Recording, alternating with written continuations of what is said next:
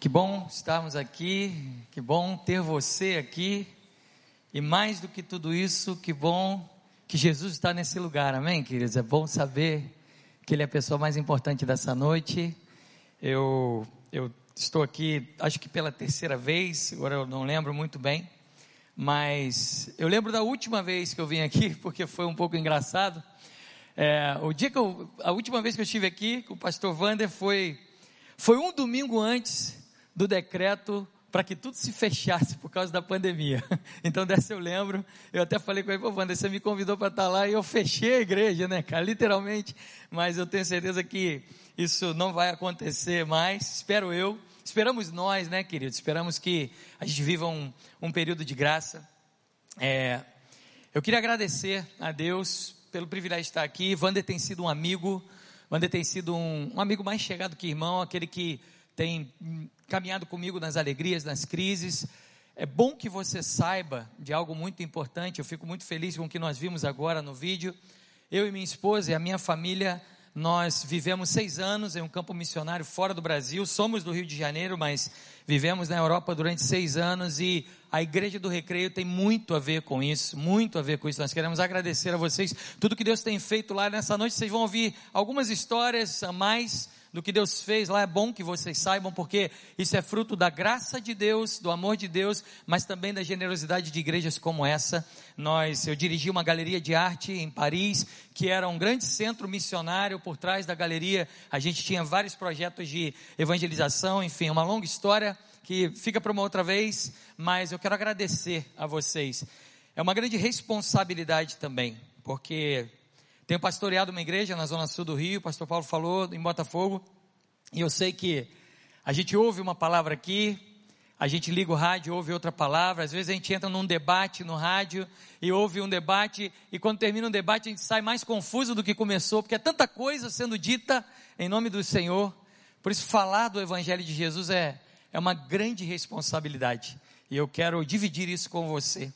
Quero reconhecer através desse momento, tudo que essa igreja representa para mim, para minha família, para o reino de Deus. Bom demais estar aqui.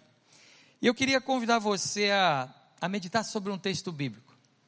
Orando, ah, desde que Vânia me convidou para estar aqui com vocês, veio algo muito claro de Deus. Se eu tivesse que dar um título nessa palavra, eu acho que o título seria Para Viver Bem. Acho que seria esse. O título dessa palavra seria esse: Para viver bem. Conselhos para viver bem. Eu não sei quanto a vocês, mas eu estou um pouco cansado de abrir meu Instagram ou a minha rede social e de repente aparece um curso lá de uma mãe de primeira viagem que está no seu primeiro bebê, dizendo assim: como ser uma boa mãe em cinco minutos. É só comigo que acontece isso ou com você também? Né? Aquela pessoa que está ali, que você começa a ver um pouquinho da vida dela, que as suas finanças não estão nada organizadas, daqui a pouco pula no teu Instagram, pula no teu Stories, um negócio, fique rico em duas semanas, clique aqui, saiba mais. Aquele tipo de coisa, aquelas informações que todo mundo diz e tenta te convencer de que daquela maneira você vai viver, viver bem. E quando você começa a olhar ali, a pessoa nunca viveu aquilo, ou está começando a viver aquilo. Eu tenho dois filhos abençoados que valem por cinco, né? Eu tenho, na verdade, eu tenho dois que no mínimo valem por três, e Deus ele é muito sábio. Quando eu tive meu primeiro filho, nós colocamos o nome dele de Pedro Henrique. E depois, o Pedro Henrique realmente vale pelo Pedro e vale pelo Henrique. Então, quando nós tivemos o segundo filho, eu falei, amor, escolhe um nome bem pequenininho. A gente botou Ian, pronto, Ian. Acabou. E aí eu tenho dois filhos que no mínimo valem por três e estou tentando aprender a ser pai. E aí, de repente, a gente vê aí gente querendo te ensinar a ser pai, a ser mãe, em cinco minutos, sem saber direito. Quando, querido e querida, nós temos um tesouro nas nossas mãos, chamado Bíblia Sagrada, que é a palavra do Senhor. No princípio era o Verbo, e o Verbo se fez carne e habitou entre nós. E quando nós pegamos a Bíblia, eu não sou nada contra você ir em treinamentos. Acabamos de falar, de, na minha opinião, um dos melhores treinamentos de liderança do mundo que vai acontecer aqui na PIB do Recreio Summit. Eu não tenho, eu sou absolutamente a favor disso, mas você quer saber qual é o melhor treinamento para a sua vida? Pega a sua Bíblia, entra no teu quarto, começa a ler a palavra, começa a mergulhar na presença do Senhor e ali Deus vai treinar tudo o que você precisa saber em relação a todas as coisas. E na verdade, não é diferente disso que eu quero viver contigo nessa noite. Eu quero apenas trazer uma palavra de Deus e sim, nessa palavra existe um conselho para que você viva bem. Todos querem viver bem. Eu acredito que nem todos vivem bem. Às vezes, por circunstâncias da vida, nós não vivemos bem. Mas querer não viver bem, eu não conheço ninguém que queira não viver bem. E a Bíblia, ela, como palavra de Deus, ela é muito interessante porque ela se revela para nós através de pessoas. Não existe super-herói na Bíblia, não existe X-Men, não existe coisas, existem coisas sobrenaturais feitas por pessoas como eu e você. Um dos missionários que inclusive é membro dessa igreja que eu tive o prazer de conhecer, de caminhar com ele, é o Pablo, que está lá no Senegal. Pudemos visitá-lo alguns anos atrás e estávamos lá olhando e tem outro missionário lá no Senegal, Carlinhos, que estava com a gente lá e Carlinhos falou uma coisa para mim e eu quero ler esse texto, mas antes de falar isso para você, ele falou: "Rapaz, talvez você ache que é uma grande heresia o que eu vou te falar agora. Mas o que mais me impressiona na vida de Jesus não é o lado espiritual dele. Porque esse lado aí, a gente sabe, eu sou missionário, você foi missionário aqui na França. Ele é Deus encarnado, ele é o Filho do Deus vivo aqui na terra. Mas o que mais me impressiona na vida de Jesus é o lado humano dele. Porque aí sim, ele, como gente, que nem eu, que nem você, tem dado exemplos a cada dia que a gente pode seguir. E é isso, é isso que nós vamos fazer aqui nessa noite. Eu queria convidar você a abrir a sua Bíblia ou acessar a sua Bíblia aí no teu celular, da maneira que você quiser, mas abra a palavra de Deus no livro de Gênesis, primeiro livro da Bíblia, capítulo 40. Nós vamos ler a história de alguém que foi um ser humano como eu e você. E que, na minha opinião, ao longo de toda a sua história, nos ensina como viver melhor, como ter uma vida boa. Tem lastro para falar sobre isso. Não é alguém querendo vender um curso em cinco minutos, mas é alguém que tem uma história de vida. Um dos meus personagens bíblicos preferidos. E a, um, nós vamos ler um pedacinho da história de José. E se você não conhece essa história, eu convido você a ler de A a Z. Não dá tempo, mas nós vamos ler apenas um pedacinho. Gênesis, capítulo 40, a partir do versículo 1. Um pedaço muito específico da vida de José. Quem achou, diz achei. Quem não achou, diz socorro. Todo mundo achou, graças a Deus. Diz assim a palavra de Deus em Gênesis 40: Passadas essas coisas, aconteceu que o mordomo do rei do Egito e o padeiro ofenderam seu senhor, o rei do Egito. Indignou-se Faraó contra os seus dois oficiais, o copeiro-chefe e o padeiro-chefe, e mandou detê-los na casa do comandante da guarda, no cárcere, onde José estava preso. O comandante da guarda pô-los a cargo de José, para que os servisse. E por algum tempo estiveram na prisão. Ambos sonharam, cada um seu sonho, na mesma noite, cada sonho com a sua própria significação. O copeiro e o padeiro do rei do Egito que se achavam encarcerados. Vindo José pela manhã, viu-os e eis que estavam turbados. Então perguntou aos oficiais de Faraó, que com ele estavam no cárcere da casa do seu senhor: Por que tendes hoje triste o seu semblante? E eles responderam: Tivemos um sonho e não há quem o possa interpretar. Disse-lhe José: Porventura não pertencem a Deus as interpretações? Contai-me o sonho.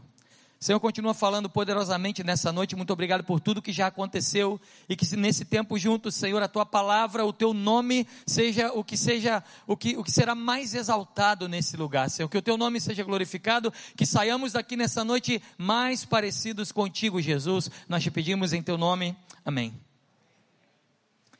Muitas coisas me chamam a atenção nesse texto. Aliás, na história de José. Não dá tempo da gente falar sobre todas elas. Por isso, eu escolhi três.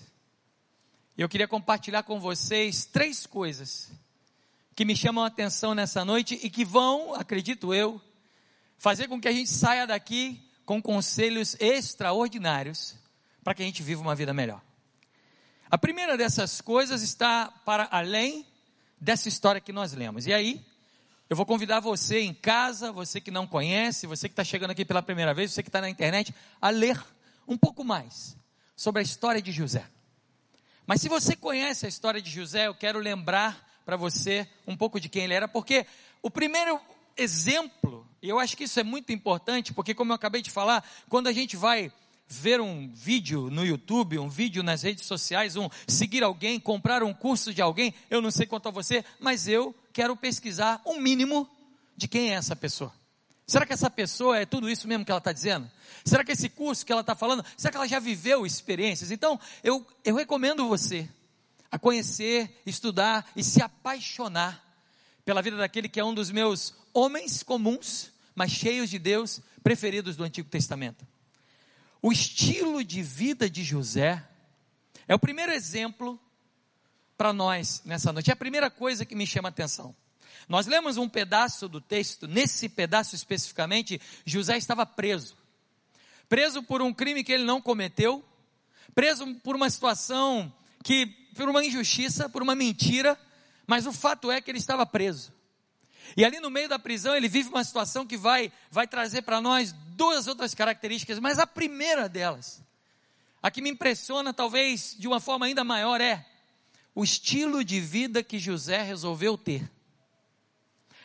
A maioria das pessoas que buscam uma relação com Deus, elas têm a tendência errada de separar a sua vida como se fosse uma grande pizza e colocar algumas fatias nessa pizza e colocar lá a minha vida financeira, a minha vida emocional, a minha vida psicológica, a minha saúde, a minha vida espiritual. É uma das fatias dessa pizza. E aí a gente vai tentando ali equilibrar a nossa vida para que a fatia da espiritualidade esteja bem, ou pelo menos numa média aí aceitável, ou por nós, ou sei lá por quem. E aí, muitas vezes, a gente coloca nosso trabalho que é importante, porque afinal de contas, no final do mês, se eu não pago a minha conta de luz, pastor, vão cortar a minha luz. É um fato. Então eu preciso trabalhar, eu preciso ser um bom empregado, eu preciso ser um bom patrão, eu preciso crescer. Isso é muito justo. Mas o que eu tenho visto nessas minhas andanças por aí, principalmente pastoreando vidas, é que muitas pessoas adotam o seguinte estilo de vida: olha, a minha vida profissional, até com um argumento, com uma ótima intenção, mas cada vez mais eu digo que nem sempre o que vale é a intenção, porque muitas pessoas falam: não, pastor, nós somos cristãos.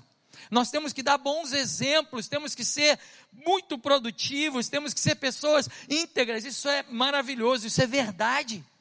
Mas às vezes as pessoas extrapolam nesse exemplo e dedicam toda a sua força todo o seu psique, tudo aquilo que eles têm às suas mãos para terem uma carreira bem sucedida. Isso é louvável. E aí a sua curva profissional, a sua fatia de pizza profissional tende a ser ascendente, e eu espero que esse seja o caso da grande maioria, se não de todos nós aqui nessa noite. Você pode dizer amém para isso? Isso é bom. Mas o problema é que quando a gente coloca muita energia desse lado, às vezes a nossa vida espiritual, ela vai numa decrescente. E aí a gente fica ali tentando não deixar a fatia da pizza espiritual ficar muito pequenininha. Quando a gente vê que está muito pequenininha, a gente dá um jeito, vai para um retiro, vai para o summit, vai para algum lugar e coloca um pouquinho mais. Sabe aquele carro que está sem gasolina, entrou na reserva, aí você vai lá, abastece Aliás, isso aí é um caso à parte, né, irmão? São outros que, mas abastecer hoje em dia no Brasil, só Jesus, né, meu? Só a graça. Eu tô, eu tô orando para que a gente fique longe dos dois dígitos, né? Porque cada vez está mais próximo dos dois dígitos um litro de gasolina. Mas isso são outros 500. Isso aí não, não tem a ver com a nossa palavra aqui, só um desabafo. E aí a gente vai lá e abastece, e aí a gente fica cheio, daqui a pouco vai esvaziando, esvaziando.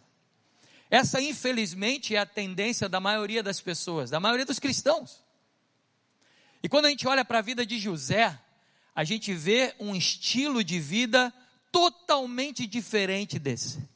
A matemática diz que a ordem dos fatores não altera o produto, mas na vida com Deus isso não é verdade. Porque a ordem dos fatores altera o produto espiritual. A Bíblia diz para mim e para você: buscai em primeiro lugar o reino de Deus e a sua justiça e todas as outras coisas. Não são algumas coisas, não são determinadas coisas, mas todas as outras coisas nos serão acrescentadas. Eu creio nessa palavra e quando a gente olha para a vida de José, a gente vê que a vida social e dita profissional de José foi uma grande montanha russa.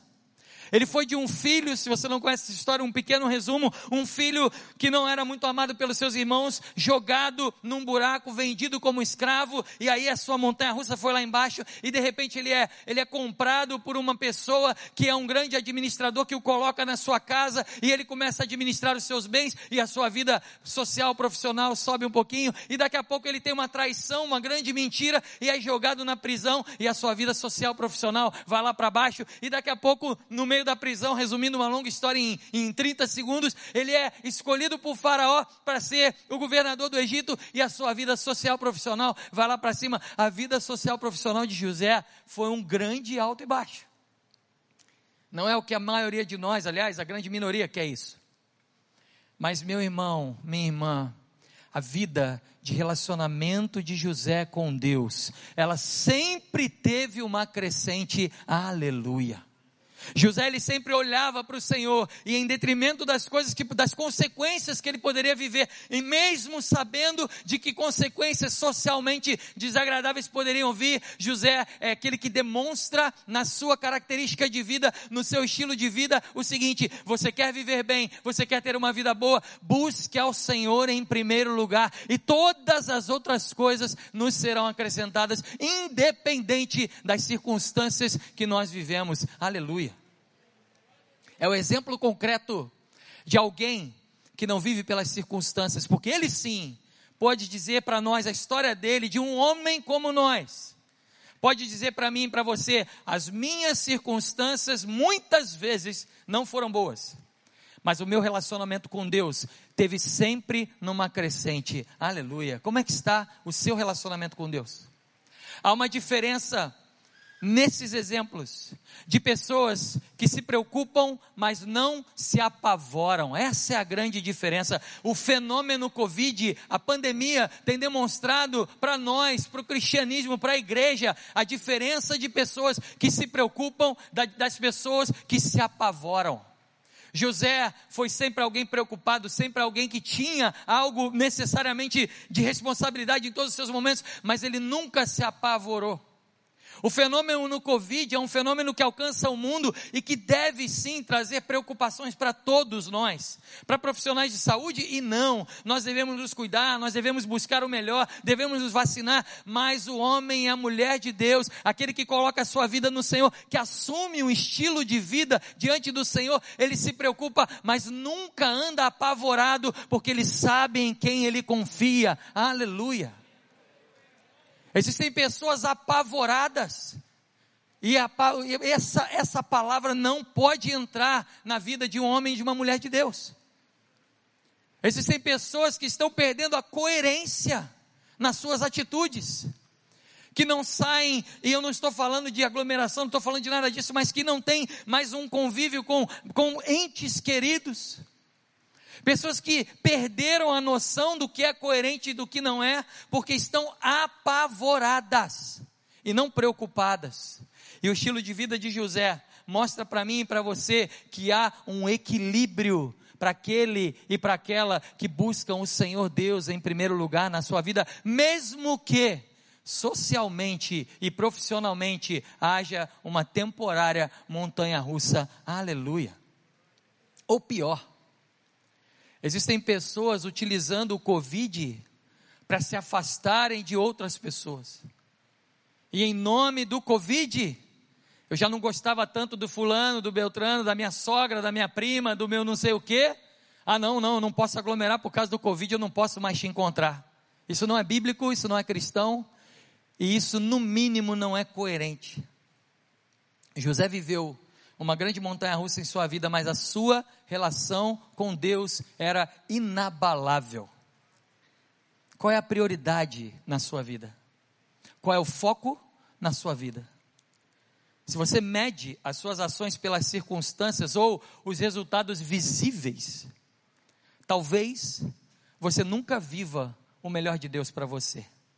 Porque nem sempre o que nós estamos vendo é a maneira que Jesus está por trás trabalhando. Às vezes nós não enxergamos nada. Aliás, a grande maioria dos homens e mulheres de Deus na Bíblia, eu tenho praticamente certeza, apesar disso não estar, não, não estar escrito, eu duvido que eles aceitariam os chamados de Deus para a vida deles se eles soubessem de tudo. Deus nunca revelou tudo para os seus filhos e para suas filhas. Já imaginou? Pegando outro exemplo na Bíblia que é muito famoso, Moisés.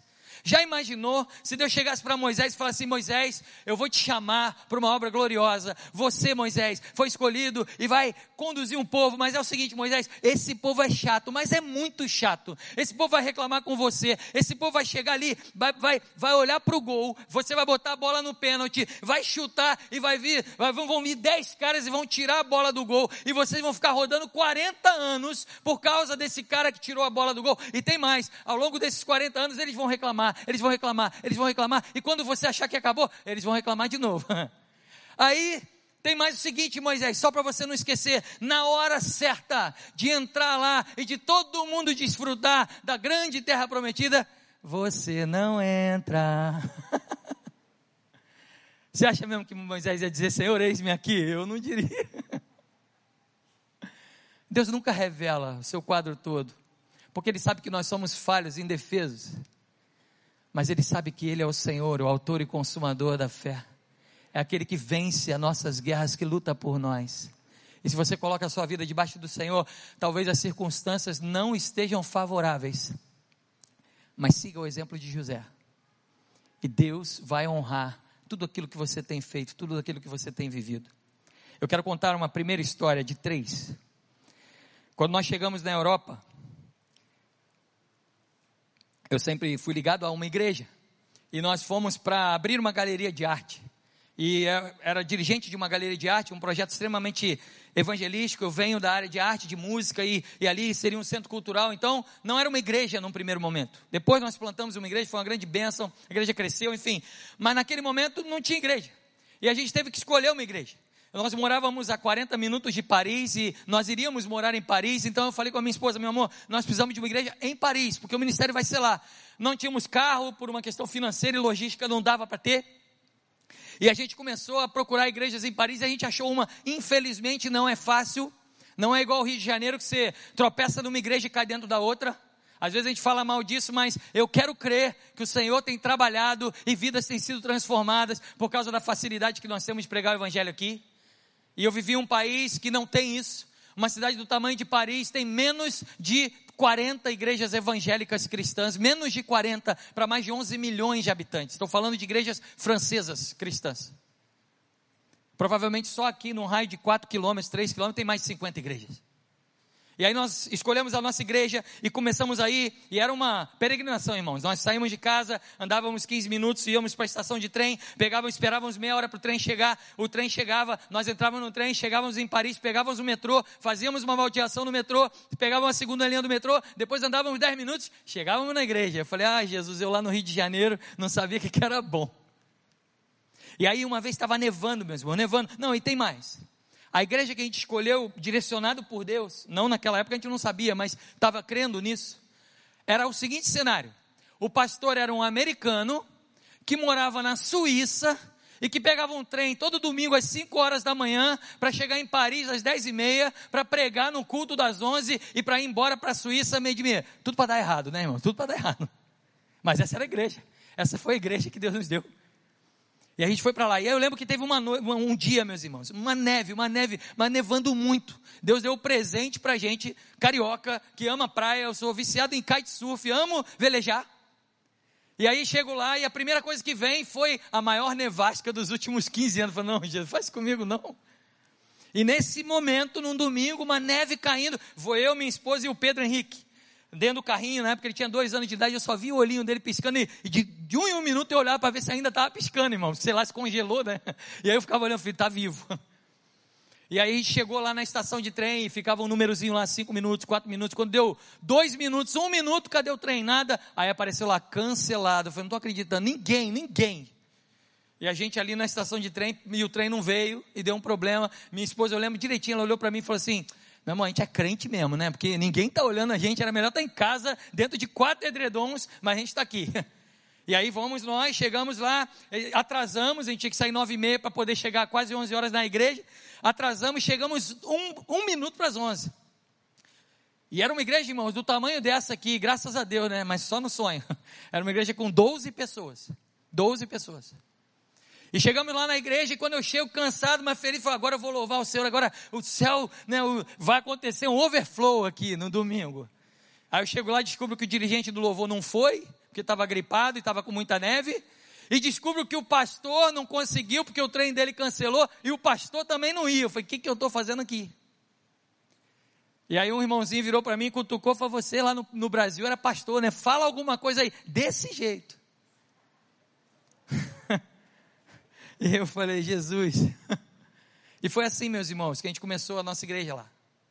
As circunstâncias eram as piores. E aí eu falei, não, então a gente tem que ter uma célula. A gente precisa discipular essas pessoas. E aí a gente, a gente orou muito. Deus deu um apartamento para a gente que a sala era grande. E eu falei: olha, a sala tem que ser grande para a gente ter uma célula. E a gente começou a fazer célula na nossa casa, meus irmãos. E começamos a nossa célula. Preparamos tudo, meu irmão. Quem é líder de célula aqui? Levanta a mão. Tem líder de célula aqui nessa noite? Bastante gente. Amém. Que Deus abençoe a tua vida. E que você não se mire nas circunstâncias, mas mire-se no que o Senhor tem falado para você, porque você vai ver grandes milagres acontecendo dentro da tua casa ou na célula que você conduz. E nós começamos a célula, e aí começamos ali com todo o gás, essa igrejinha de 12 pessoas, conseguimos seis pessoas, daqui a pouco essas seis viraram quatro e viraram três, e aí iam sempre três. Eu falei, opa, já começou mais ou menos. E eu lembro que um rapaz, um, um rapaz francês que entrava lá e ele só falava duas palavras, só falava duas palavras. Ele entrava e falava bonjour, e aí na hora de ir embora ele falava bonsoir. Falei, gente, esse cara só sabe falar isso. Até eu sei falar melhor francês que ele. E depois eu percebi que não, eu falei, não, não é possível, esse cara não deve estar gostando, ele está aqui por obrigação. E durante um ano, um ano, a gente ia com esse cara lá na nossa casa, ia com pessoas lá na nossa casa, esse cara entrava e falava bonjour, ficava quieto uma hora, quando dava hora de ir embora, ele olhava para a gente, bonsoir, e ia embora. E eu falei, não é possível, e, e aquele desânimo começou a acontecer, as circunstâncias mostravam para a gente que estava tudo dando errado. E eu lembro direitinho que no final do ano era Natal e a gente preparou uma célula maravilhosa, a gente colocou um monte de coisa e eu comecei a fazer um monte de perguntas. Eu falei, amor, eu vou perguntar para as pessoas o que eles querem do ano que vem, o que eles querem viver no ano que vem, como é que vai ser o ano que vem, qual a expectativa deles para o ano que vem. E a gente começou a, a, criar expectativa no nosso coração de que as pessoas iam se, se entregar para Jesus e coisas grandes iam acontecer. E oramos e oramos e oramos, organizamos a célula, botamos um monte de comida na nossa mesa e aí deu uma hora para começar a nossa célula, começou a cair neve, e neve, e neve e neve, e aí começaram as ligações: olha, não vou poder ir hoje. Olha, eu também não vou poder ir hoje. Olha, eu também não vou poder ir hoje. E no final das contas, meus irmãos, ninguém poderia ir. Só quem? Bonjour, bonsoir. E aí eu falei, ah, vou cancelar a célula, porque eu fiz um monte de pergunta, eu vou, eu vou perguntar para minha esposa, mas graças a Deus eu conheço minha esposa, eu sei a resposta dela, ela sabe a minha, vai ficar muito sem graça. E eu falei, não, eu não vou cancelar. E nós fizemos aquela célula naquela noite. Na noite de Natal, um ano depois. Um ano. E mais uma vez, aquela pessoa entrou, o que, que ela falou para mim? Bonjour. e nós entramos, começamos a viver a célula, começamos ali a ministrar, e como sempre fazia, ele sempre muito calado. E daqui a pouco eu falei, eu vou mudar. Porque esse cara não vai falar nada. Eu falei, não, não vou mudar. A gente vai caminhar, porque Deus tem dado uma direção para a nossa vida.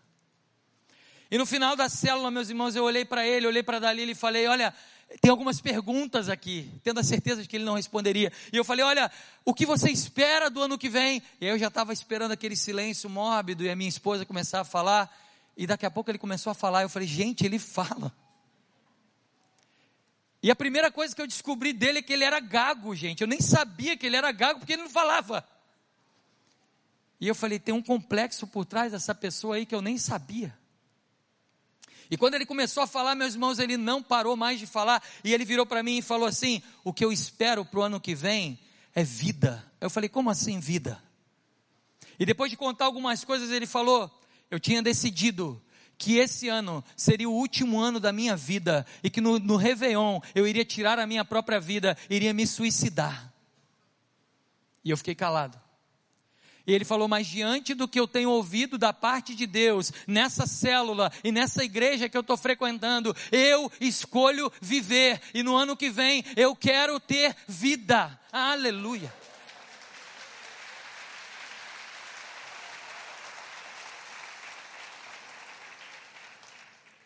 E aí quem começou a chorar fui eu, quem começou a gaguejar fui eu porque eu não sabia mais o que fazer. E quando ele saiu dali de casa, a gente orou junto, a gente se abraçou. É um amigo que Deus me deu, que me escreve até hoje, toda semana, todo mês eu recebo um recado dele. E graças a Deus, desde aquele dia, ele escolheu vida. E desde aquele dia eu olhei para minha esposa e nós ajoelhamos no final daquela célula e falamos para o Senhor: nós nunca mais duvidaremos do que você tem falado para nós por causa das circunstâncias, mesmo que a montanha russa social e profissional esteja desfavorável, nós confiamos em Ti, Senhor, porque você é o alvo da nossa vida. Aleluia. E essa é a mensagem de José para você, e esse é só o primeiro exemplo. O segundo exemplo está muito dentro do texto. Ele mostra para mim e para você a sensibilidade de José quando ele vivia a vida de verdade. A sensibilidade de José é algo que me impressiona. Porque eu quero ter uma vida boa, eu quero ter uma vida melhor. E quando eu olho para esse case, para esse exemplo, eu vejo alguém que praticava algo que hoje é muito famoso, mas que naquela época ninguém falava sobre isso, que é uma palavra chamada empatia. Se você não sabe o que é empatia, eu quero trazer para você o significado da palavra empatia. Empatia é a capacidade psicológica de sentir o que sentiria outra pessoa, caso estivesse na mesma situação vivenciada por ela. É tentar compreender os sentimentos e emoções, procurando experimentar o que sente outro indivíduo. Um cristianismo sem empatia é um cristianismo doente, egoísta e antibíblico. Porque o que Deus nos chamou para viver e fazermos nessa terra não é apenas olhar para cima, fechar os nossos olhos e dizer: eu não me importo, eu não me incomodo com ninguém, eu só quero Deus. Não é isso. O que Deus me chamou e te chamou para viver nessa terra, isso está muito claro na Bíblia, quando há uma experiência muito espiritual chamada de Monte da Transfiguração, e os seus discípulos vivem algo maravilhoso, espiritualmente impactante, algo que talvez, muito provavelmente, nem eu nem você gostaríamos de ir embora, e Jesus chega para eles e fala: Não, nós vamos descer, porque existe uma vida real que nos espera, e nós vamos pagar nossos impostos, nós vamos expulsar demônios, nós temos pessoas para curar, tem coisas a serem feitas. O nosso relacionamento com Deus, ele é maravilhoso e tem que ser sempre o alvo da nossa vida, mas nós não podemos nos esquecer de que existem homens e mulheres do nosso lado, e esses homens e mulheres são pessoas que Deus colocou ao nosso lado para que o cristianismo as alcance através de nós. A gente tem uma, um hábito muito estranho de cumprimentar as pessoas na rua. Não sei se isso acontece contigo, mas a vida moderna é o seguinte: você está andando na rua, ou está entrando na igreja, ou está em qualquer lugar, você olha uma pessoa, a pessoa olha para você, você cumprimenta essa pessoa com uma pergunta e recebe uma pergunta de volta. Você fala assim, tudo bem? Aí a outra pessoa fala, tudo bem? Ninguém respondeu se está bem. ou é só comigo que isso acontece? E fica por isso mesmo, não é isso? Tudo bem? Tudo bem? E acabou a conversa. Cada um segue a sua vida. E o exemplo de José diz para mim e para você que para termos uma vida melhor nós precisamos mergulhar no relacionamento humano. Você tem sido empático? Você tem sido empática para com os seus vizinhos? Com aquele chefe ou aquele teu funcionário ou aquela tua funcionária que trai marido, trai esposa, fala palavrão, está ali flertando com a corrupção, Será que o nosso papel tem sido dizer assim: eu sou santo, não misturo com, não me misturo com essa gentalha? Né? Quem é da minha idade, da minha geração, lembra disso? Ou será que você tem olhado para essas pessoas e Deus tem incomodado você e falado: olha, essas pessoas são carentes do Evangelho de Jesus, elas precisam de Jesus? Será que você teria coragem, tempo e sensibilidade para, numa correria dessa da vida, olhar para alguém e se essa pessoa falar que não está bem, você parar a sua rotina e investir um tempo nela? Existe um livro chamado Evangelismo, do Bill Hybels, um livro muito bom. E que ele fala que, na verdade, enquanto muitas pessoas acham que evangelizar é apenas falar, ele diz: olha, evangelizar é atravessar uma sala, sair da sua zona de conforto e conhecer pessoas que talvez você não conheceria, se envolver com elas, se relacionar com elas, conhecer a dor delas e participar da vida junto com elas. Pense na vida de José. Quando José cai na prisão, diante de tudo que ele já tinha vivido, mais uma vez ele lida com traição, ele lida com abandono, ele lida com solidão. A liberdade diz para José: Olha, nós não somos amigos. Se você acha que eu e você nos damos bem, não, você não é alguém livre. Isso tudo deve ter passado na cabeça de José. Parece que a liberdade não se sentia bem ao lado de José. A cadeia era um convite à tristeza, era um convite ao abandono, e no meio disso tudo, José continua exercendo empatia. E olhando para pessoas ao seu redor, talvez ele tivesse o direito de se encostar no fundo da cela e ficar marcando lá na parede um, dois, três, quatro, cinco dias para não perder a, mental, a, a, a, sanidade mental. Mas José ele se coloca numa posição de servo porque diz a Bíblia que ele servia os outros presos. E esses dois presos que nós lemos foram ser servidos por José. José fez por pessoas o que ninguém tinha feito por ele. José cuidava de pessoas quando ele mesmo precisava ser cuidado. Tristeza é óbvio que ele sentia, não precisa estar na Bíblia para a gente saber. Quem é que vai ficar feliz na cadeia, ainda mais sendo preso injustamente? Sonho, A história que nós lemos fala que pessoas tiveram um sonho, meus irmãos. Se vocês conhecem a história de José, vocês sabem que no início da história de José, por causa de sonhos que ele teve, ele se meteu numa grande roubada, meus irmãos. Os irmãos dele ficaram com inveja deles, os irmãos dele destruíram a carreira dele, esconderam ele, literalmente sumiram com ele por causa dos seus sonhos. Aí você pensa, um ser humano normal, numa vida corrida como a nossa, eu já me prejudiquei tanto por causa de sonho. Esse cara vem para mim falar que teve um sonho, sai para lá, meu amigo, eu não quero nem saber de sonho. Esse negócio é só confusão. Mas não foi isso que José fez. Às vezes, a gente ora, mas muitas vezes nós somos a resposta de oração de alguém. E foi exatamente isso que José fez. José foi a resposta de oração, mesmo quando ele precisava de respostas. José olhou para aquelas pessoas, diz a Bíblia que eles conviveram um tempo, nós não sabemos quanto tempo, não podemos especular. Mas diante de uma prisão onde todos estão com semblante triste, José tem a, tem a sensibilidade e a empatia de olhar para aquelas pessoas e falar: por que vocês estão tristes nessa manhã? É uma, uma coisa meio óbvia, né? As pessoas, o pessoal podia olhar para, ah, peraí, né, José? Você quer que eu esteja feliz, soltando fogos? A gente está preso, cara. Mas José chega para aquelas pessoas e olha e vê que tem algo a mais. Esse exemplo é um exemplo de um homem como eu e você, uma mulher como você. Deus quer usar a sua vida independente das circunstâncias nas quais você se encontra, aleluia. Independente dos momentos, sempre podemos ser úteis, sempre. Aliás, mesmo quando nós não percebemos, no meio da cadeia, é muito fácil e bom e agradável ler a Bíblia hoje.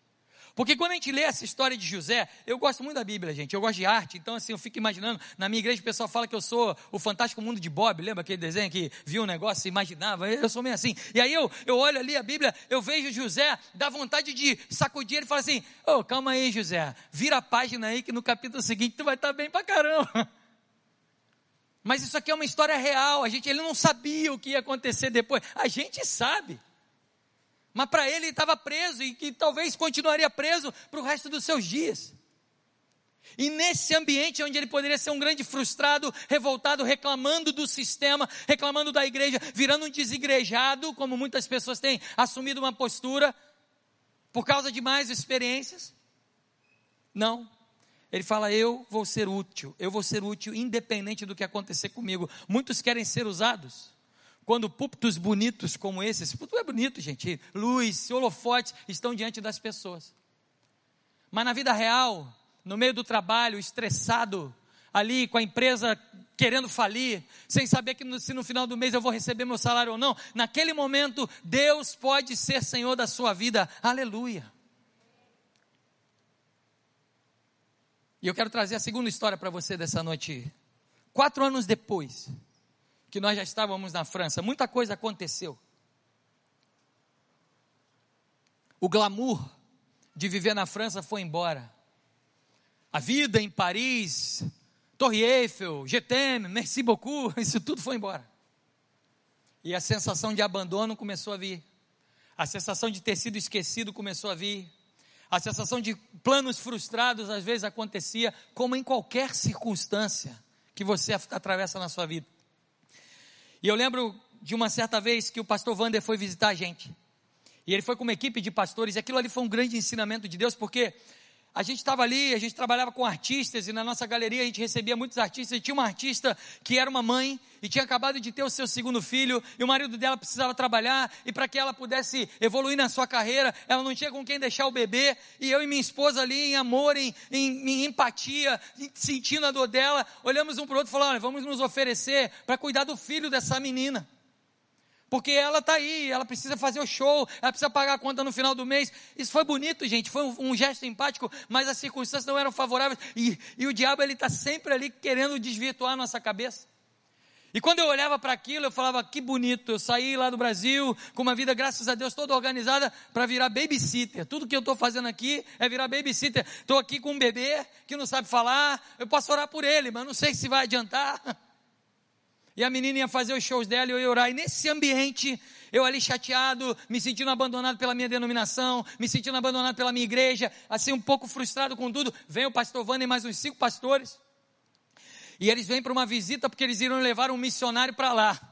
E visitaram igrejas, visitaram lugares, visitaram apartamentos, visitaram, descobriram como é que era a vida. Eu achei aquilo tão bonito. E ao mesmo tempo que eu me alegrava, eu me revoltava. Porque, como um ser humano qualquer, como você, não há diferença entre nós. Pastores são gente. Eu olhava para aquilo ali e falava: ninguém fez isso por mim, ninguém viveu isso, minha denominação não faz isso, eu estou aqui abandonado, cuidando de um bebê. E aí a gente fez uma viagem. Eu tinha carro já nessa época, peguei meu carro, levei eles para uma, uma cidade a três horas de Paris, porque eles viriam, eles iam ver uma igreja, uma possibilidade de enviar um missionário. E fui com eles e ao mesmo tempo que eu celebrava uma igreja que abençoa, uma igreja que cuida dos seus missionários, eu me revoltava. E eu lembro que chegou um momento que foi tão forte, mas tão forte, que eu falei, eu preciso ir embora, porque não está me fazendo bem. E eu deixei o van, deixei todos os pastores lá, falei, eu preciso voltar para Paris. E peguei o carro, meus irmãos, e eu, eu, eu não tenho nenhum problema em abrir coração, porque eu acho que é dessa maneira que o evangelho se faz, na sinceridade. E eu entrei no carro e fui dirigindo na estrada, não tinha sinal de celular na, ali no meio do caminho, e fui reclamando mesmo, mas reclamei muito e briguei com Deus e batia no volante e buzinava sozinho e reclamava, Deus, eu estou aqui abandonado, vou chegar em casa, vai ter um bebê para eu cuidar, eu já tenho dois filhos, não tenho mais bebê, não quero mais bebê. E agora vou ter um bebê lá e eu estou aqui me sentindo perdido, não entendendo o que está acontecendo. E fui reclamando, meu, fui reclamando, reclamando de tudo que vocês possam imaginar. Daqui a pouco, meus irmãos, eu chego num lugar que o sinal do celular volta. E a primeira coisa que acontece, vem uma mensagem no meu celular. Blim! Tocou uma mensagem. Eu estava tão revoltado, falei, não vou nem ouvir. Não vou nem ouvir. Mas eu falei, não, eu vou ouvir. Sei lá, né? Vai que é um anjo falando comigo, sei lá. Vou ouvir, ué. Apesar de que a lei de Murphy diz que não é nada tão ruim que não pode ser pior, né, irmão? Então é difícil. Mas eu ouvi. Eu apertei o play lá, estava no Bluetooth do carro, e aí, meus irmãos? Essa menina, essa cantora, no meio de um processo de conversão, no meio de um processo de, de conhecer quem era o Senhor, começando a evangelizar o seu marido, Deus toca nessa menina e ela me manda o seguinte recado.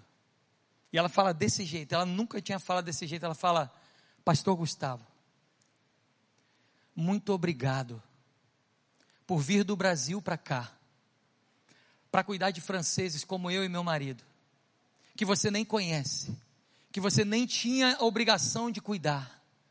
Muito obrigado porque por causa de você e da sua esposa eu estou podendo evoluir na minha carreira. Vocês estão cuidando do meu filho. Enquanto eu estou vivendo coisas que eu não tenho ninguém, nem a minha família faz isso por mim. Eu quero agradecer a você e a sua esposa por todo o cuidado que você tem tido e quero te dizer que a cada dia que passa eu vejo o Senhor na minha vida através dos atos que você tem feito. E aí, meus irmãos, eu comecei a chorar de novo, né? E eu comecei a ficar com vergonha. Eu falei, Deus, desculpa. E dava vontade de me enfiar debaixo do volante ali. E comecei a chorar, meus irmãos, e falar: Senhor, cuida da minha vida, porque você está agindo e eu não estou nem percebendo. Eu me sentia inútil, infértil, e por causa daquela experiência de empatia, no meio de uma prisão psicológica, Deus usou pessoas que eu não conhecia para dizer: O Senhor está cuidando de mim através de você. Sabe qual é a minha diferença para a tua? Nenhuma. Deus quer cuidar de você. E Deus quer que você não apenas ore, mas seja a resposta de oração para outras pessoas nessa terra, fazendo coisas que talvez você não diga que são extremamente importantes, mas que se você estiver cheio, cheia do Espírito Santo de Deus, Ele vai te usar poderosamente nas circunstâncias mais loucas que você imaginar. Esse é o nosso Deus. E em terceiro e último lugar, para mim é o clímax. Um texto como esse não pode terminar mais ou menos, irmãos. Não pode terminar mais ou menos. José, diante daquela situação, ele resolve assumir o ministério que Deus tinha para ele, mesmo sabendo dos problemas que sonhos foram causados, geraram na vida dele. Ele olha para aquelas pessoas e fala o que muitos de nós às vezes esquecem de falar. Em primeiro lugar, ele se envolve e diz: Olha, será que essas interpretações não vêm de Deus, me contem esse sonho. Ele se envolve com aquelas pessoas, mas com a seguinte diferença: ele dá o lugar do, protagonista, do protagonismo nas mãos do protagonista. Aleluia. Ele não chega para aquelas pessoas e fala como muitos talvez falariam hoje: eu tenho experiência com isso, eu sei. O meu know-how de sonho já me fez andar muito nessa terra. Me conta esse negócio que eu vou resolver. Não é isso que José fala. José chega para essas pessoas e fala: será que essas interpretações não vêm de Deus? Me contem o seu sonho. Tem muita gente que tem medo de perder tempo quando alguém vem perto da gente e começa a abrir a sua vida. Tem muita gente que tem medo de perder a paciência, tem muita gente que tem medo de não conseguir ajudar. Mas o que eu quero falar para você nessa noite, para que você saia por aquela porta mais parecido com Jesus, é se envolva, mas nunca se esqueça de dar o protagonismo nas mãos do protagonista. E de dizer para quem quer que aparecer diante de você: olha, eu não sou diferente de você, mas eu conheço alguém que é, aleluia. Muita gente tem sonhado ao nosso redor. Está cheio de gente sonhando perto de você. Sonhos absurdos, sonhos lindos, verdadeiros pesadelos tem gente que sonha com um 2022 melhor. Tem gente que está apavorado porque 2022 está chegando e não sabe o que vai ser da sua vida. E o meu papel e o seu papel diante dessas pessoas, e talvez você esteja sonhando. O nosso papel não é ser, não é vivemos uma vida de adivinhadores de sonhos, de, de leitores de mão, de cartomantes gospel. Não é isso. O nosso papel é olhar para essas pessoas e dizer: olha, a minha vida não é diferente da tua, mas será que não vem do Senhor a interpretação? Me conte o seu sonho. Tem gente desesperada do nosso lado. Ah, pastor, mas para você é muito fácil. Você tem essas histórias aí bacanas para contar, aí fica mais fácil. Você é pastor, sabe falar em público. Eu sou tímido, eu sou tímido, eu não sei de nada. Como é que eu vou me envolver? Como é que eu vou sonhar? Tá bom. Então eu quero contar para você, para a gente orar junto agora, as duas últimas histórias, e graças a Deus, elas não são minhas. Não são minhas. Isso que é o melhor dessa noite. Uma menina nasceu na China, e a mãe dela virou para ela, e o pai dela virou para ela e falaram: Olha, nós queríamos um homem, você nasceu menina, então nós vamos te dar um nome de homem, porque a gente queria um filho homem. E botaram o nome de homem nessa menina, essa é uma história real. E essa menina começou a viver uma vida ali, sendo tratada como homem, sendo humilhada pelos seus pais. E lá na China ela descobriu que ela tinha uma tia em Paris. E lá em Paris ela olhou para aquela tia e a tia dela falou: ah, Vem para cá. E ela inventou uma desculpa esfarrapada e com 12 anos de idade ela fugiu da China para Paris. E ela chegou lá em Paris ela não sabia de nada da vida, mas a única certeza que ela tinha é: homem não soluciona o vazio que eu tenho. Então eu não quero saber de homem. E essa foi a primeira decisão dela. Ela virou lésbica. E ela entendeu que sendo lésbica, ela teria uma vida melhor. E essa menina começou a caminhar, começou a, a, a viver a sua vida. E percebeu que ser lésbica não resolvia os seus problemas. E essa menina chegou e falou: Ah, eu já sei, eu preciso beber. Porque quem bebe é mais feliz. Então eu vou começar a beber. Aos 14 anos, essa menina começou a beber. E ela perdeu o controle sobre a bebida e se viu alcoólatra com 15 anos de idade. E essa menina falou: Não, mas então a bebida não, não resolve o vazio do meu coração, então eu preciso fumar. E ela começou a fumar cigarro, em Paris é muito comum fumar cigarro. E ela começou a fumar cigarro, do cigarro ela passou para maconha. Quando ela viu, ela estava cheirando cocaína e se viu viciada com 17 anos de idade. E essa menina, uma chinesa, fugida dos seus pais, vivendo uma vida completamente difícil, olhou para aquilo tudo e falou: Ah, eu lembrei. Na China a gente tem vários deuses, e eu não tenho o meu Deus. E ela fez uma tatuagem do pescoço até a cintura de um deus chinês. E ela falou: Agora eu resolvo os meus problemas. E ela percebeu que o vazio na vida dela não apagava, não acabava. E aí, com 19 anos de idade, aquela menina que já estava pulando de emprego em emprego, não tinha nenhuma razão para viver. Aquela menina fala assim: Eu vou me matar. Eu vou me suicidar. E ela escolheu uma data. Ela escolheu uma data, marcou no calendário dela uma data e falou: Mas eu preciso sobreviver até lá. E começou a pular de trabalho em trabalho, faltava um mês, 15 dias. Quando faltavam 10 dias para ela se suicidar, ela entrou num trabalho, um trabalho ruim. Um trabalho de quem não tem motivação, um trabalho daqueles que não é bem remunerado, que não é bem visto. E nesse trabalho, ela conheceu uma outra menina, uma francesa, uma parisiense. E ela olhou para a vida daquela menina, e aquela menina era quieta, no canto dela, aquela menina estava ali trabalhando. Mas ela olhou para aquela menina e falou: Essa menina tem algo que eu não sei o que, que é, mas essa menina tem algo que eu preciso saber. E estava ali, contagem regressiva para o seu suicídio, comprou remédio, comprou tudo. Faltando dois dias, dois dias, para ela se matar. Ela desesperadamente virou para aquela menina e falou como esses presidiários: Olha, a minha vida está um caos. Eu não sei quem é você, eu te conheço há menos de 15 dias mas eu preciso entender porque tem alguma coisa em você, eu não sei o que que é, mas você tem alguma coisa que me cativa, que me emociona. Fala comigo, por favor, alguma coisa. E aí aquela menina olha para ela e fala o seguinte, parafraseando Moisés, aquela menina fala: "Olha, eu não tenho diferença nenhuma de vida para você. Estou aqui no mesmo trabalho, ganhando o mesmo salário mas eu conheço alguém que mudou a minha vida e que tem me feito ser alguém melhor e que tem me dado esperança para viver. E esse alguém tem nome, e esse nome é Jesus Cristo. E aquela pessoa que se mataria 48 horas depois, falou para ela: Eu preciso ouvir desse Jesus.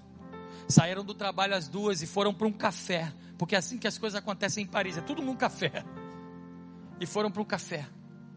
E ali ela apresentou o evangelho de Jesus para aquela garota.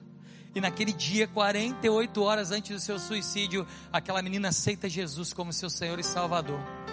Um mês depois, um mês depois, estava aquela menina, a amiga dela francesa, eu e os pastores da nossa igreja, todo mundo chorando na igreja, porque ela contou da história dela e ela falou: Esse é o Jesus que me livrou da morte 48 horas antes do meu suicídio, através dessa vida que é igual a mim, mas que sabe quem interpreta os meus sonhos. Aleluia.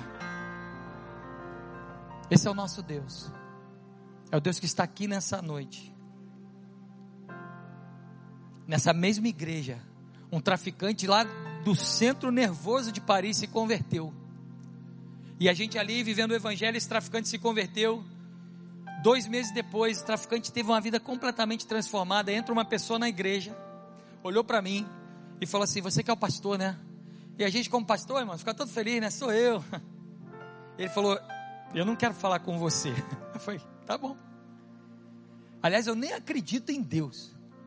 Mas é o seguinte: é inegável a mudança na vida do meu amigo. Ele me vendia droga e agora a vida dele mudou tanto que eu estou aqui nesse lugar para descobrir que barato é esse que vocês têm aqui dentro, porque eu não sei o que, que é. Eu não quero saber de você, eu não quero saber de religião, mas eu quero a mudança que aconteceu na vida do meu amigo. Esse é o nosso Deus. E o nosso Deus fala para você nessa noite. Tá cheio de gente ferida em 2021, falando mal de igreja, desigrejada. Mas a palavra de Deus para mim e para você é: você recebeu injustiça?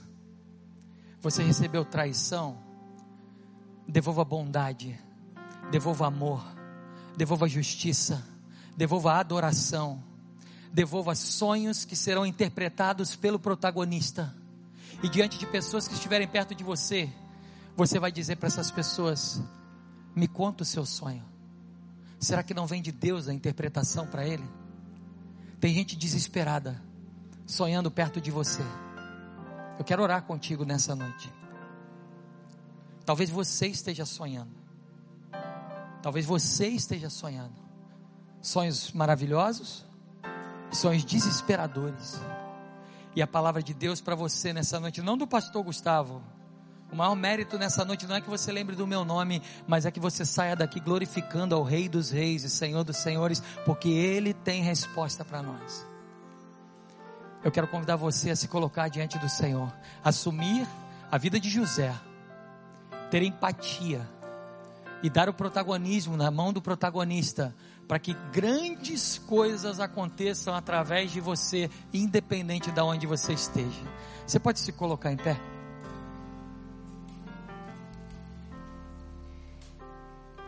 Você se conhece melhor do que eu. Você conhece a sua história, você conhece a sua vida. Por isso, a primeira coisa que eu queria te pedir nessa noite é que enquanto nós estivermos cantando aqui, você fale com o Senhor. Pastor, mas eu nem sei quem é o Senhor, nem sei se eu acredito nele. Experimente.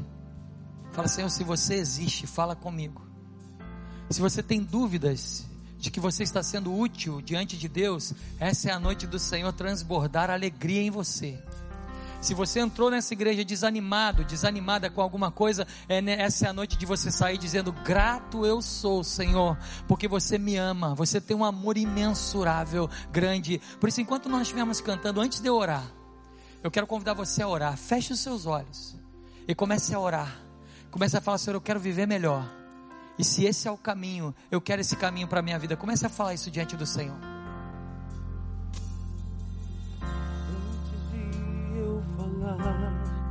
tu cantavas sobre mim.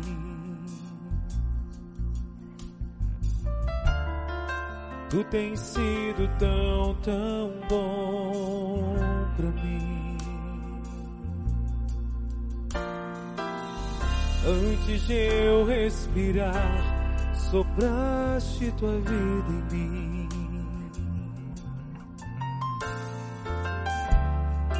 Tu tens sido tão, tão bom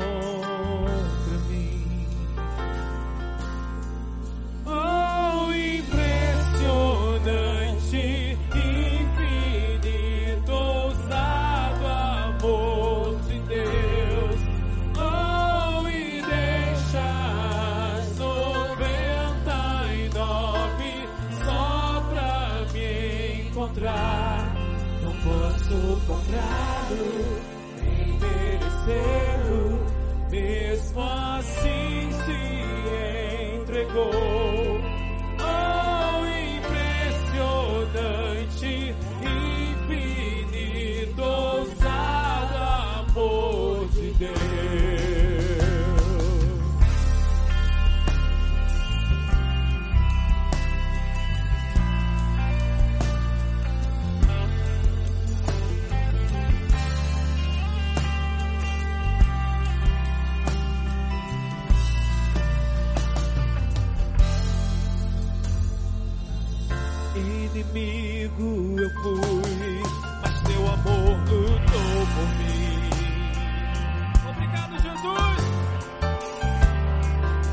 Tens sido tão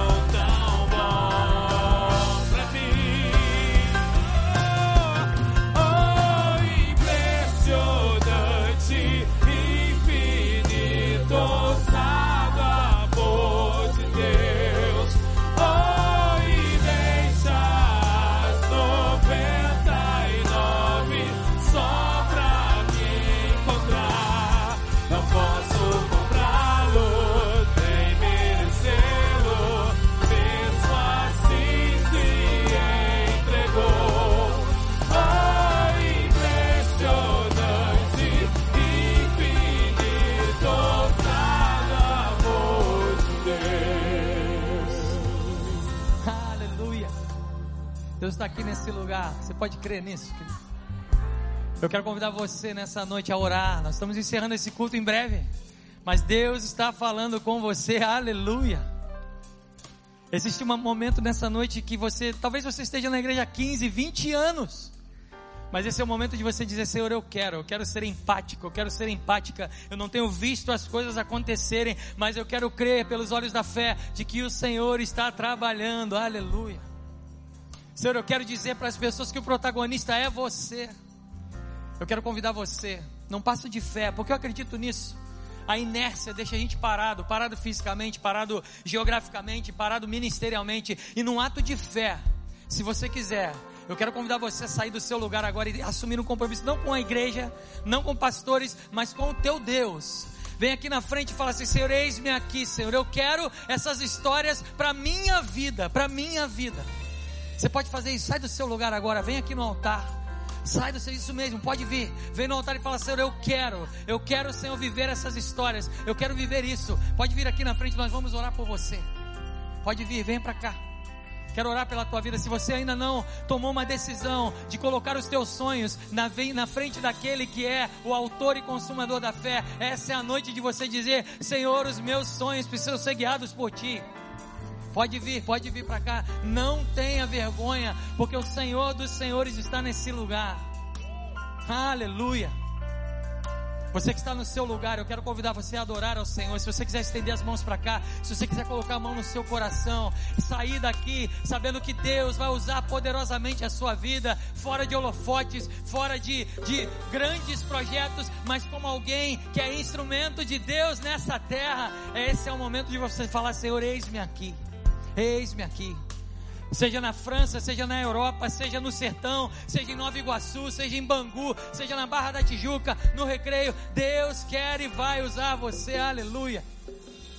Comece a orar nessa noite, feche seus olhos e fale com o Senhor. É momento de você chorar. Você pode falar com o Senhor, porque Ele vai responder você. Senhor, em nome de Jesus, eis aqui a tua igreja, Pai. Eis aqui os teus filhos, as tuas filhas. Oh Deus, você traz luz para as trevas, Senhor. Oh Deus, tu és impressionante. E diante de um Deus impressionante, nós estamos aqui, Senhor, adorando a quem tu és. Oh Deus, declarando que tu és justo, tu és agradável, tu és o protagonista, Senhor. Tu és o dono dessa festa, tu és o Cristo, o Filho do Deus vivo. Oh Deus, vem sobre a tua igreja nessa noite. Oh Deus, vem, oh Deus, para que eles saiam daqui não apenas como pessoas que vão ouvir histórias de outras pessoas, mas como pessoas que vão viver histórias incríveis, extraordinárias. Oh Deus, dos teus milagres, da tua atuação, do teu Espírito Santo guiando e, como diz a tua palavra, ensinando todas as coisas. Deus vem agora sobre a vida desses e dessas que estão aqui na frente, no teu altar, dizendo: Eis-me aqui, Senhor. O Deus vem sobre a vida deles, o Deus que haja uma transformação, como diz em Romanos capítulo 12, uma transformação na mente, Senhor, e que eles possam experimentar a boa, a perfeita, agradável vontade do Senhor. Aleluia! Oh Deus, vem, Senhor, vem trazer, Senhor, uma nova perspectiva para o trabalho. Talvez você esteja desanimado com o seu trabalho, pedindo a Deus para trocar de emprego. E talvez a palavra de Deus para você nessa noite é: a ficha não caiu, você não entendeu, porque é nesse lugar que eu tenho um trabalho muito mais glorioso para você. Tem gente precisando da minha palavra, tem gente sonhando, pesadelos, e eu quero usar você para falar com essas pessoas. Deus vem trazer esse entendimento na vida da tua igreja nessa noite.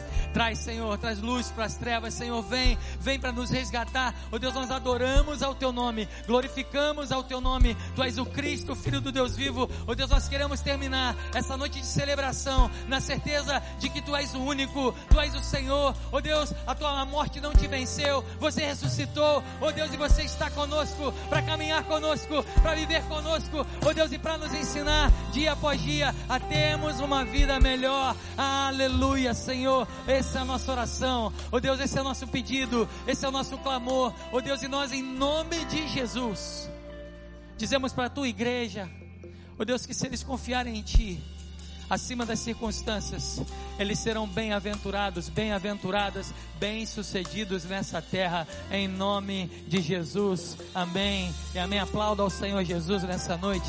Aleluia.